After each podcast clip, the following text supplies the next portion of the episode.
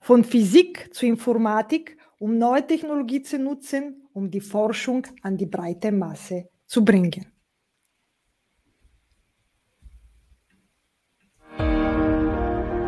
Neue Technologie bringen Veränderung von Routinen mit sich. Nicht erst seit gestern heißt es oft Widerstand und Misstrauen. In Espresso Talk Omniblick diskutieren wir, warum Digitalisierung funktioniert oder funktionieren kann. Neue Technologie ablehnen oder annehmen. Online-Podium begibt sich auf Entdeckungstour. Einen schönen guten Tag. Äh, ich begrüße heute äh, die Konstanze bei mir und ich starte gleich mit der ersten Frage. Wir kommen auch bald, dass du dich auch vorstellst. Äh, aber meine erste Frage ist, wie viel von deinen Verhältnis bzw. deine Gewohnheiten bist du bereit oder hast du bereits schon verändert und mit neuer Technologie zu arbeiten und zu nutzen?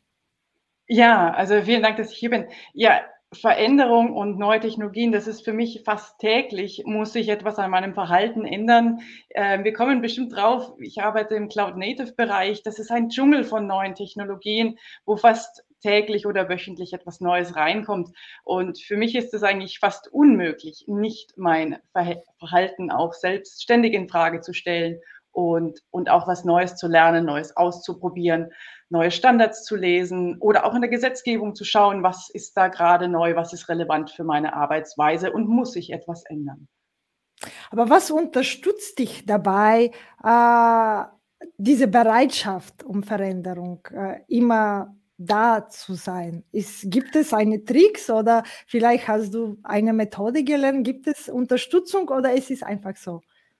Also ich glaube, meine natürliche Neugier ist da sehr, sehr hilfreich, ähm, dass ich einfach gerne rumbastle und, und Sachen ausprobiere.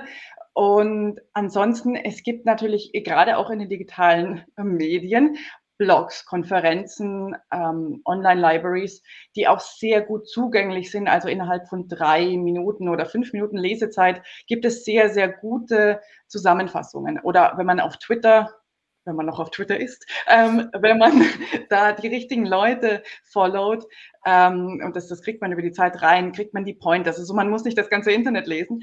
Ähm, es ist viel mit Netzwerk zu tun, dass man sich über die Jahre rausfindet, wer ist relevant für mich und dem, da schaue ich dann, wenn der mir sagt, na, guck dir das mal an, dann, ähm, ja, es ist, ist sehr viel äh, Netzwerk auch. Und ja, auf Konferenzen einfach mit Leuten reden und das dort aufschnappen. Und du sagst Netzwerk, Netzwerk hat unterschiedliche Bedeutung, aber äh, deswegen, äh, weil äh, viele verstehen es auch unterschiedlich und so diese Netzwerk so wissentlich einzueignen äh, oder sozusagen diese Veränderung äh, immer auf dem Laufende zu bleiben. Aber äh, deswegen kommt meine, wann hat die Digitalisierung, ich meine, Digitalisierung ist so eine ungreifbare Begriff, es ist riesig, aber vielleicht auch wieder die neue Technologie zuletzt von dir verlangt. Du hast gesagt, es ist ständig, vielleicht so diese ständig heißt das jeden Tag, jede Woche, jeden Monat äh, deine gelernte Verhalten zu ändern. Äh, gibt es sozusagen eine Basis, die du sagst, pui, ich habe sehr lange Zeit nicht gelesen, ähm, oder es ist wirklich ein ständiger Prozess, so wie Zähneputzen, passiert einfach jeden Tag? Ich glaube, also die Grundlagen meines Jobs sind natürlich schon relativ statisch. Also in der Architektur, die Patterns, die haben sich schon seit Jahrzehnten, würde ich sagen, nicht geändert. Auch im Softwareprogrammieren, die, die Grundlagen ändern sich ja nicht so oft. Aber das andere, das ist tatsächlich wie Zähneputzen. Man, ähm, also bei mir ist das typischerweise so am Abend. Irgendwann habe ich so eine, so eine Phase, wo ich dann tatsächlich Social Media konsumiere und schaue, hm, gibt es eine Konferenz, gibt es da ein Webinar, das ich mir anschaue, wo ich tatsächlich einfach Social Media lese oder Blogs lese und schaue, ist was Relevantes passiert. Ich habe auch wahnsinnig viele Newsletter oder RSS-Feeds, die reinkommen. Und ich mache das typischerweise am, am frühen Abend und äh, mache ein paar Notizen, was ich dann ausprobieren muss oder sollte. Ja, okay. Das ist eine tägliche Routine tatsächlich. Und jetzt kommen wir zu der Frage, wer bist du und in welche Branche, du hast schon ein bisschen verraten, aber jetzt ein bisschen ausführlich, in welche Branche bist du tätig und äh, genau. Ja, also ich arbeite momentan an der TU Wien, also Technische Universität Wien, ähm, im Bereich eines Ministeriums-Calls äh, für die Digitalisierung, und zwar digitale soziale Transformation der Hochschule. Da gibt es einige größere Projekte und wir besp ähm, bespielen drei wichtige Punkte. Das erste sind Prototypen zu bauen für die Forschung, wie ähm, insbesondere Hochleistungsrechner von mehreren Disziplinen, also mehreren Forschungsdisziplinen besser genutzt werden können. Das kommt insbesondere auch durch die Data Science und KI rein, weil das jetzt in die viel breitere Masse viel mehr Wissenschaftsdisziplinen brauchen jetzt Zugang zu Datenauswertungstools und dementsprechend müssen wir da etwas Neues schaffen, um das einfacher zu machen für Nicht-Ingenieure auch diese Hochleistungsrechner zu benutzen. Das ist der erste Punkt. Und im Großen geht es auch immer darum, wie geben wir Wissen weiter durch diese neuen Technologien. Also gibt es da Möglichkeiten, äh, Tools oder, oder Methoden zu verwenden, um die kognitive Barriere des Lernens einfacher zu machen. Nämlich genau, dass ich dieses am Ball bleiben, dieses tägliche Mitlesen ein bisschen einfacher gestalten kann, dass es, dass es schneller ähm, funktioniert, dass ich auf, auf der neuen Schiene mit, mitleben kann. Und das ist sowohl zwischen den Disziplinen als auch ähm, von einer Forschungsdisziplin an die Öffentlichkeit gegenüber. Und das Dritte ist in der Lehre. Können wir neue digitale Methoden finden, wie zum Beispiel Cloud Native, um ähm, kosteneffizienter diese digitalen Services ähm, verschiedenen Disziplinen zur Verfügung zu stellen. Wiederum auch Disziplinen, die nicht unbedingt so ingenieurlastig sind. Und das sind die drei großen Fragestellungen, mit denen wir arbeiten. Okay, das heißt es äh, genau, was du am Anfang äh, sozusagen mir geraten hast, zum Anzufangen, neue Technologie zu nutzen, äh, an die breite Masse zu bringen, quasi. Die Forschung äh, ist mit dabei. Das heißt, die Forschung ist, ist äh, quasi nicht nur um zu forschen, etwas Neues zu entdecken, um zu forschen, wie bringt man diese Forschung und diese Wissen auch für Nicht-Ingenieurberufe oder auch nicht für technische Berufe. Und äh, das quasi auch zu Studierende, aber auch wirklich, nutzt ja auch für die Industrie. Ich meine, gibt es wirklich Projekte, die das direkt mit dem Wirtschaft sozusagen gebunden sind oder es ist wirklich mehr Forschung und dann kommt die Wirtschaft danach? Wie ist normalerweise das Prozess, wenn ich fragen darf?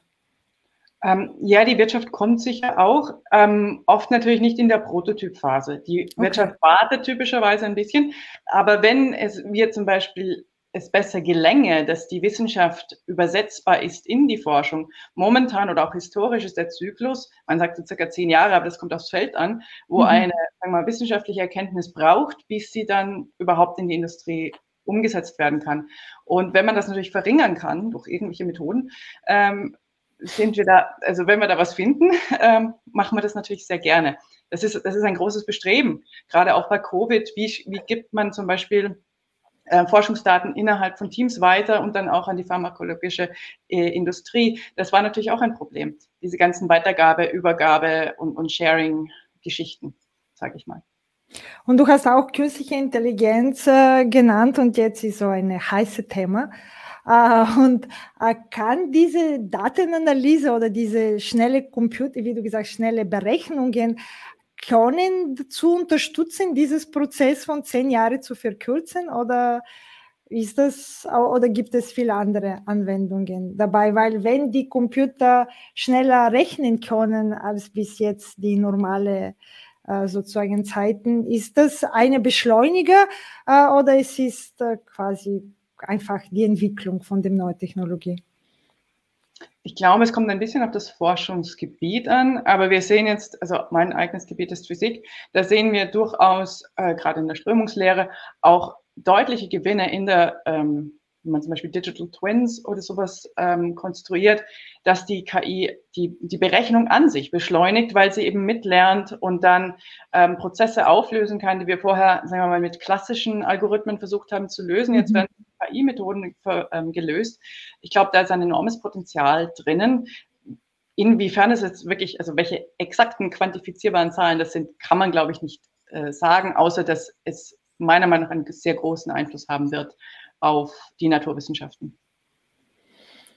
Und du bist mittendrin in der Digitalisierung, aber gibt es etwas, was Digitalisierung von deiner Branche noch machen kann? Quantum Computing oder was immer, vielleicht etwas, äh, ich meine, es existiert schon, vielleicht etwas, eine Zukunftsbild, äh, dass du selber nachdenkst oder etwas, was du gelesen hast?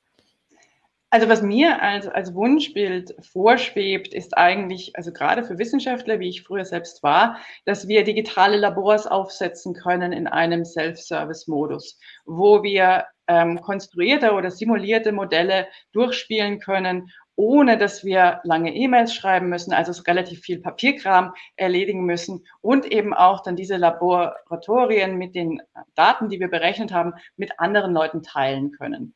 Im Hintergrund ist das relativ viel Low-Level-Arbeit, da ist Security hinten drin, da ist Identity und Access versteckt. Und wie bekommen wir da Standards, auch weltweite Standards hin, die auf der einen Seite sicher sind, aber auf der anderen Seite sehr benutzerfreundlich, dass wir wirklich die, die Forschung beschleunigen können und den, den End-User, also den Wissenschaftler, Wissenschaftlerin, ähm, auch empowern können zu dieser selbstbestimmten Forschung. Weil ich glaube, die, die Technologie ist da, aber der Weg dahin ist definitiv noch zu gehen. Okay, das meinst du, wir sind noch weit entfernt von das, was es noch sein kann. Es ist immer, weil viele sagen, es ist zu schnell in letzter Zeit. Äh, es hat sich so viel verändert im Vergleich mit den Zeiten im, im Vorher. Ist das, hast du auch das Gefühl, weil du mittel drinnen bist, weil du hast gesagt, es gibt noch viel zu gehen. Das hört sich so an. Es ist nicht so schnell, wie du dir erhofft hast. Ja, ich bin sehr ungeduldig, ja, das ist richtig. Ähm, und ich meine, wenn man jetzt aus der Informatik oder aus dem Engineering kommt, da sieht man halt, was dort schon passiert. Und wenn man das dann vergleicht mit der, mit der Spitzenforschung der anderen Disziplinen, ist das noch nicht so stark rübergeschwappt. Und deshalb mhm. sage ich da, da ist noch ein, ein Transfer zu leisten und da ist auch noch, ähm, naja, auch Upskilling, also ein bisschen Training sind notwendig, um auch die Furcht zu nehmen, was, was ist das genau, dieses Tooling. Ich muss mich natürlich an ein neues äh, Oberfläche zum Beispiel, einen neuen Workflow gewöhnen. Aber ich glaube, grundsätzlich steht dem nichts im, im Weg, im Wege. Und ich, ich darf jetzt mal sagen, ich glaube, die Forscher würden sich das auch wünschen. Äh, aber ich, das Umsetzen ist gerade im Non-Profit-Bereich, es ist halt nicht billig. Und mhm. man muss auch Standards schaffen und Standards über verschiedene Länder. Das ist auch ein, das ist kein technologisches Problem, das ist eigentlich eher ein menschliches oder politisches Problem, äh, wie man das dann regelt zum Beispiel klassischerweise, welche Seite vom Ozean gewinnt in dem Standard, äh, welche Maßeinheiten nimmt man her, ja. Solche wunderschönen Streitereien kann man, können eine Zeit kosten, ja. Ich habe es bei meiner Veranstaltung gehört und dieser Gedanke hat mir sehr gut gefallen, dass die künstliche Intelligenz genau als eine Baumeister oder als eine Übersetzer, egal wie man das nennt, genau diese Standard äh, nicht zu vermeiden, aber sozusagen diese Standard zu übersetzen. Äh, und das war genau dem Beispiel mit dem Tower von Babylon, äh, die wir dieses menschliche Wissen quasi durchgebrochen haben, durch unverständlich von unterschiedlichen Leuten, dadurch, dass viele Sprachen entstanden sind. Und das sind auf Basis dessen brauchen wir auch vielleicht viele Standards weil jeder kommuniziert nur in seinem eigenen Kreis äh, oder Nation. Äh, und deswegen finde ich, wenn das wirklich so mächtig sein kann, dass das, äh, wir es nichts mehr brauchen, zu diese Standard zu übersetzen und die können für uns diese Rolle gleich sagen, das ist das, das ist das, ohne in Tätigkeit sozusagen uns zu bewegen. Äh, das finde ich zumindest eine schöne, vielleicht. Und Gedanke, aber wer weiß, ob das möglich ist. Weil jetzt ist mit dem Sprache sehr viel möglich, mit dem künstlichen Intelligenz, ob die Standards auch so funktionieren können als die Sprachen, äh, dass die Information, ohne die Informationsverlust die Information weitergegeben wird. Schauen wir. Ja, ich glaube, die man schaut sich das jetzt momentan sehr, sehr stark an. Aber wie gesagt, in der Wissenschaft hat man natürlich nicht so viele Ingenieure, die jetzt auf einem speziellen Problem das jetzt genau ausprobieren. Und man hat auch nicht diese großen Datensätze, die jetzt ein ChatGPT hat. Mhm. Ähm, das heißt, es wäre jetzt relativ natürlich, dass es vielleicht einige Forschungsgruppen gibt, die da sehr stark äh, drauf gehen. Aber ich vermute mal, dass es erstmal einen Vorreiter braucht, wenn es jetzt wirklich eine Standardübersetzung gibt, der das zeigen muss, wie es da jetzt äh, was passiert. Wäre jetzt meine Prognose hier. Okay. Das quasi nicht, dass alle gemeinsam Standard durch etwas konzipiert. Trotzdem eine Basis muss es geben, dass das auf dem aufgebaut wird. Kannst du deine Gedanken nur mit drei Hashtags zusammenfassen? Ja, das also für, mich, also für mich ganz wichtig ist Empowerment oder Enablement und ähm, Selbstbestimmung oder im Englischen Agency und Sustainability. Also, dass wir wirklich schaffen, dass wir auch die Compute Power so einsetzen, dass sie uns nicht äh, den Planeten äh, frisst, weil das ist jetzt eine andere Gefahr, die wir hier gerade selber bauen. Also ich meine jetzt den Energiekonsum ähm, der Compute Power. Ja, aber schauen wir, weil ich habe es auch wieder vor kurzem gehört, das, was das jetzt entwickelt ist, wird in zehn Jahren quasi, werden wir schauen, ob das uns frisst oder nicht. Ah, das, es ist genau dieser Zeitpunkt, wenn die Technologie entwickelt ist und das quasi in Umsetzung kommt. Vielleicht genauso diese zehn Jahre. Aber Sustainability, glaube ich, brauchen wir nicht nur in der Technologie, brauchen wir für unsere gesamte Arbeit und äh, miteinander und quasi in alle Bereiche, in denen wir leben. Ja, und ich glaube allerdings auch, wenn wir es schaffen, wie gesagt, ich kann nur für die Forschung sprechen, wenn wir aus diesen kleinen Nischen, da wird schon des Öfteren auch das Rad neu erfunden, weil man einfach nicht weiß, weil es zu viel Aufwand ist, zu sehen, was in einer anderen Disziplin gerade auch vor sich geht. Das, ähm, die andere Sprache, also den anderen Jargon zu lernen, ist so viel Aufwand oder deren Papiere zu lesen, dass man es einfach übersieht, aus Zeitgründen. Und mhm. da, wenn man es wirklich schaffen würde, dass man eine eine leichtere Möglichkeit hätte, Forschungsdaten, Forschungsergebnisse schneller ähm, verständlich an die breite Masse zu bringen, könnten wir solche Arbeiten auch möglicherweise vermeiden. Manchmal ist es notwendig, Sachen öfters zu erfinden, aber vielleicht nur, äh, sage ich mal, fünfmal und nicht 500 Mal. Ja? Das, ähm, und glaubst du, es passiert wirklich so oft dadurch, dass die äh, quasi auch in Forschung Kleinigkeiten wird immer wieder entdeckt, obwohl sie vielleicht vor fünf Jahren irgendwo in einem anderen Labor vielleicht daneben entdeckt wurden? Ja, es sind nicht nur Forschungsergebnisse. Ich meine, immer wenn wir lehren, wenn wir etwas Neues ausprobieren, wiederholen wir ja typischerweise etwas, was jemand anderes gemacht hat und mhm. haben nur eine winzige Varianz drauf. Ähm, und das im, im, Lehr im Lernen ist das total okay. Aber wenn man das natürlich dann im, wenn man zum Beispiel ein kleines Tool schreibt, um, ich sage jetzt mal, zu, was zu visualisieren, das mhm. hat aber in der anderen Forschungsgruppe schon längst jemand gemacht, das hat nur niemand publiziert. Das ist dann eigentlich so ein bisschen verlorene Lebensmühe. Äh, aber sowas, glaube ich, passiert ganz natürlich, weil man einfach, weil es schneller ist, was selbst zu schreiben für das eigene Requirement, als es von jemand anders zu nehmen. Also sowas, glaube ich, passiert ständig ganz natürlich. Okay. Das Prozess des Lesen und von jemand anderem wahrnehmen nicht schneller als es von Ihnen, wie war von Ihnen oder von aus. Okay, das ist sehr interessanter Gedanke.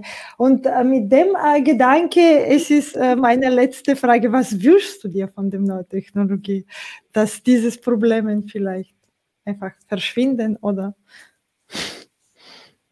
Ja, also von allgemein von neuer Technologie, gerade im Bereich KI, wünsche ich mir ein gewisses Ethikbewusstsein und auch Verantwortungsbewusstsein, dass wir nicht Dinge einfach nur machen, weil wir sie können, sondern auch ein bisschen aufpassen, was wir da gerade, ähm, also welche Geister wir uns hier schaffen, nicht, dass wir sie am Schluss nicht mehr loswerden. Und im Bereich jetzt Software Engineering oder auf der Engineering-Seite wünsche ich mir ein, ein größeres Sicherheitsbewusstsein für die neuen Technologien, dass es nicht auf den Endnutzer zukommt, dass der oder die sich darum kümmern muss, ähm, was kaufe ich mir da gerade für Risiken ein, indem ich diese Software oder Tool benutze, sondern dass das tatsächlich mehr auf die Hersteller ähm, auch zurückfällt oder die Developers, Maintainers. Das, da muss man sehr, sehr aufpassen, äh, damit das funktioniert als Ökosystem. Und ich glaube, die Gesetzgebung macht auch gerade sehr viel.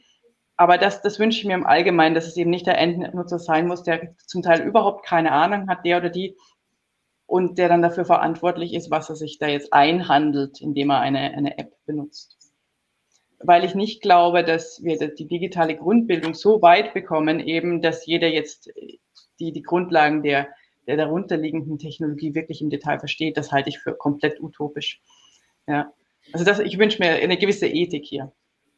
Ja, aber ich glaube, es ist theoretisch überall so, weil auch wenn wir lesen können, ein paar philosophische Texte oder was immer, verstehen wir es auch nicht wirklich äh, und nicht richtig interpretieren. Und wie du sagst, egal wie hoch ist die digitale Wissen, einfach manche Sachen sind im Klein gedrucktes oder was immer oder im eine zauberhafte Wort irgendwie dahinter versteckt oder die sie nicht zwei, drei, fünf Bedeutung hat, vielleicht zehn und genau eine von die anderen fünf, wo man nicht kennt.